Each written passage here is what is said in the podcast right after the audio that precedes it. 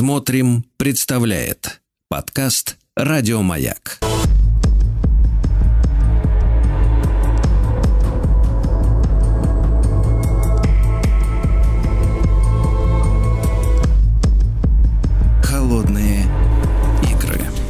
Дорогие друзья, наша очередная встреча с Евгением Юрьевичем Спицыным, историком и публицистом в нашем цикле «Холодные игры. История противостояния НАТО и Восточного блока в советское время». Евгений Юрьевич, доброе утро, дорогой. Да, здравствуйте. Да, доброе утро, Сергей. Здравствуйте. Да, да, Евгений Юрьевич, ну у нас Албания, да, э, на рассмотрении. Да. То время еще, когда, в принципе, у нас были с ними отношения. Потому что, я так понимаю, мы и, и вы, и я застали уже такие достаточно, мягко говоря, прохладные, да, э, связи с Албанией, с Советским Союзом.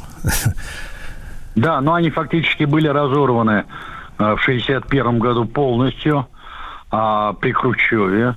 Хотя охлаждение между нами началось сразу после 20-го партийного съезда в 1956 году, поскольку Энвер Ходжа и вся его группировка, они категорически не приняли хрущевский доклад о культе личности, и так же, как китайцы, критиковали его по всем позициям. Э, но вот с 1956 года у нас постоянно ухудшались отношения, и последней точкой стали события 1961 года, когда Албания де-факто была исключена из состава Варшавского договора. И затем вот, э, да, и затем э, противостояние между нами и албанцами, оно только нарастало, а уже во времена Брежнева практически все отношения сошли на нет. Да, Евгений Юрьевич, но вы в прошлый раз говорили о том, что Албанию курировали югославы, но там сменился да. куратор. Э, да, и как-то вот напряг пошел очень сильный между ними, да? Да, я сказал о том, что действительно был убит э, одним из баллистов Меладин Попович, э, это представитель ЦК Компартии Югославии, у которого с Энвером Ходжи сложились очень доверительные и близкие отношения. И на смену ему из Белграда прибыл новый представитель ЦК КПЮ Велимир Стойнич. И вот отношения со Стойничем у него резко обострились практически с самого начала, потому что Стойнич стал вести по отношению э, к Энверу Ходжи слишком, э, ну как бы это помягче сказать, э, высокомерно. То есть он фактически не считал его лидером э, самостоятельного государства. Дело в том, что тогда в белградском руководстве, прежде всего у самого э, маршала Тита, возникла идея создания огромной Балканской Федерации. И Албания по этим замыслам должна была стать составной частью этой Балканской Федерации наряду с Болгарией, Румынией, даже Чехословакией. То есть были такие идеи практически всю Восточную Европу включить в состав вот этой мифической Балканской Федерации. И именно это обстоятельство во многом вызвало потом и конфликт между Белградом и Москвой. Не только это, но в том числе и это. Димитров, который тогда еще был жив, он понял, в чем главная опасность создания этой федерации, поэтому быстро отошел от этой идеи.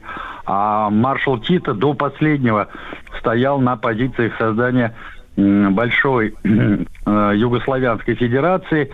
А, понятно, что в этом плане Тита хотел создать из себя фигуру равную Сталину. То есть э, закрепить за собой да, такое место второго, как минимум второго лидера мирового рабочего и коммунистического движения. А, так что Евгений вот таким Ильич, образом. А, а можно, можно такой вот попросить вас составить некий, ну что ли, психологический или личностный портрет Энвера Ходжи?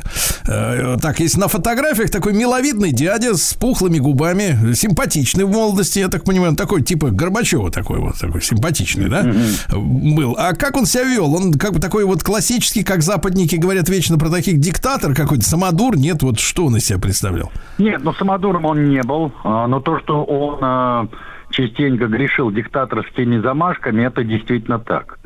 Но тут надо иметь в виду вообще природу самого балка... албанского общества, а, где, э, в общем-то, другой человек не удержался бы у власти. Это первое обстоятельство. Второе.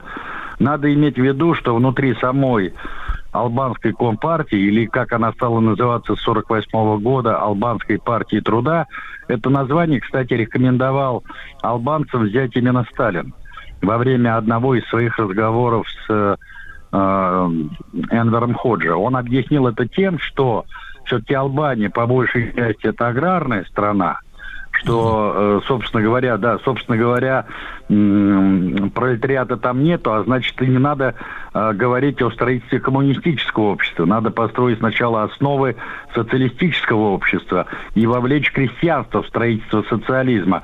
Поэтому надо взять более нейтральное название с тем, чтобы объединить в рамках этой партии представителей прежде всего э, сельского населения. Отсюда и э, его предложение назвать партию Албанская партия труда.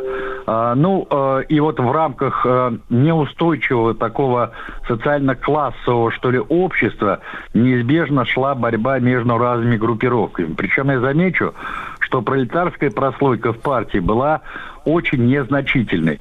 А, сам, а, как я уже говорил, а, Энвер Ходжи он принадлежал Будьте к так называемой албанской, да, он принадлежал к так называемой албанской интеллигенции. Единственный, кто мог похвастаться своим пролетарским происхождением, это был так называемый орг-секретарь ЦК Кочидзадзе. Вот, кстати, в тот период он был фактически правой рукой Ходжи. И, что важно отметить, а, он не претендовал на первые роли. А, то есть он изначально играл роль второго человека в партии, но боролся за особое влияние на Энвера Ходжу. А, и а, плюс к этому он имел очень хорошие организаторские способности и сумел наладить доверительные отношения не только с новым представителем ЦК Компартии Югославии, но и с советским руководством. Он постоянно контактировал Понимаю, Евгений Юрьевич. Ничего страшного. Прямой эфир это нормально, да? Да, он постоянно контактировал с Аждановым, с Маленковым, с Сусловым. А Михаил Андреевич, я напомню, он тогда курировал как раз Международное рабочее коммунистическое движение, став главой того самого международного отдела ЦК, который до него возглавлял Георгий Димитров. И это обстоятельство, кстати, создало ненужное противостояние между Кочи Дзадзе и Энвером Ходжи, что потом выльется как раз в опалу Кочи Дзадзе и его казнь. А, но если, да, если, э, значит, вернуться немножко назад, то тут надо иметь в виду, что еще в 1947 году странным образом сконч...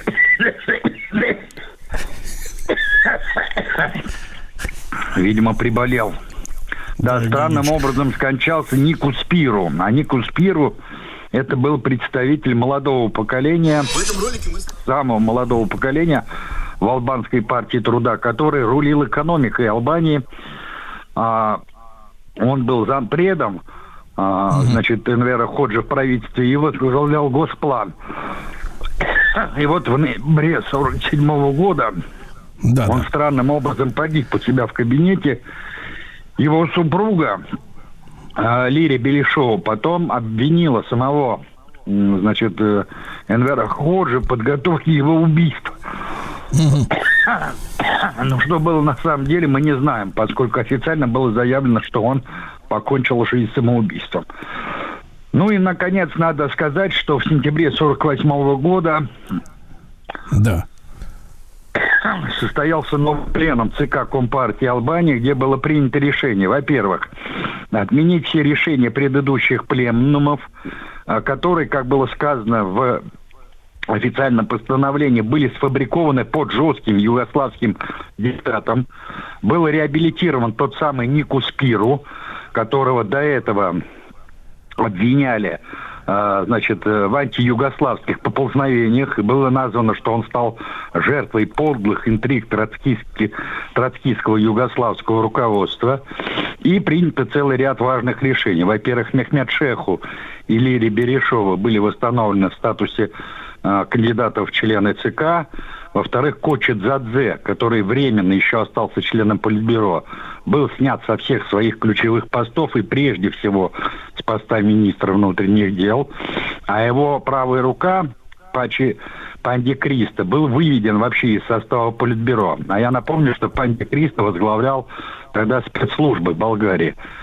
Тогда спецслужбы Албании. Ну и, наконец, ключевую должность секретаря ЦК, то есть второго секретаря ЦК, занял Тукдякова. А, так что а, таким образом Энвер Хаджа укрепил свои позиции и дал четко понять Москве, что теперь от его про-югославской ориентации не осталось и следа.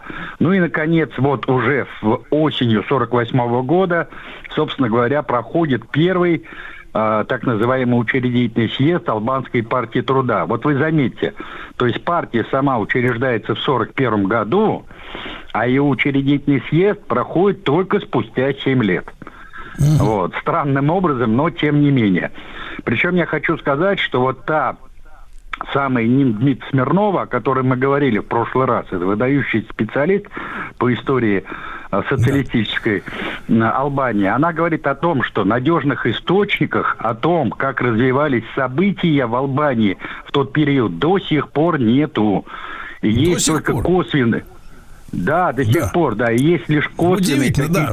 Да, удивительно, да, какая закрытая страна. Евгений Юрьевич Спицын, историк-публицист об Албании сегодня говорим.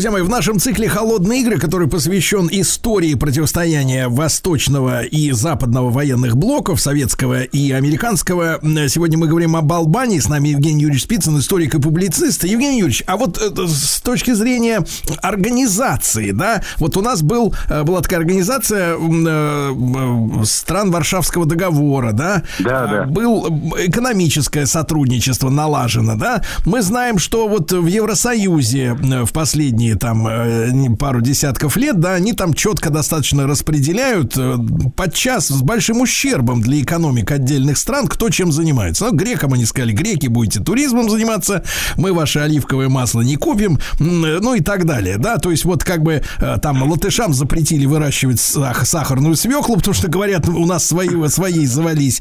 То есть распределили, грубо говоря, экономические обязанности. А вот в советском блоке той же Албании, да, какая экономика экономическая миссия ну, вот, отводилась? Что они должны были делать и что могли? Ну, вы знаете, Албания ведь не очень долго была в составе СЭФ. Если СЭФ создался в 1949 году, то фактически уже на рубеже 50-х, 60-х годов какое-либо сотрудничество в рамках СЭФ не развивалось. В целом э, был курс на такое гармоничное, что ли, сочетание и тяжелой промышленности, и аграрного производства. Но понятно, что более южные страны, то есть Румыния, Болгария, Албания, они главным образом э, концентрировались на производстве аграрной продукции, особенно той, которой не было в северных странах. То есть, например, в той же Польше или в той же ГДР и, естественно, в Советском Союзе. То есть огурчики, помидорчики, болгарские перец и так далее, и так далее то, что у них Евгений лучше получалось. Но при этом... Да-да-да. И вопрос такой, э, может быть, э, наивный, но э, тем не менее, почему вот в советские годы, ну, как бы так сказать, не, не развивался широко, скажем так, да? Нет, люди, которые где-то туда, куда-то ездили, я их помню, а вот так, чтобы широко не было этого, не развивался туризм внутри СЭФ, условно говоря, да, чтобы массово ездить туда-сюда, к друг другу в гости. Нет, я бы не согласился с вами, вы заблуждаетесь как раз туризм в рамках СЭФ был довольно массовый. А, у меня, например, родители ездили а, и в Чехословакию, и в другие страны Восточной Европы. Многие ездили, причем по профсоюзным путевкам. Да, они стоили чуть дороже, mm чем, например, путевки да, на тот же юг, ну, в Крым или в Сочи. Но, тем не менее, нет. Плюс э, были довольно многочисленные молодежные обмены по линии организации молодежной организации Советского Союза, так называемый КМО, Комитет молодежных организаций СССР, ну и так далее, и так далее. Плюс э, был взаимообмен студенческой молодежью.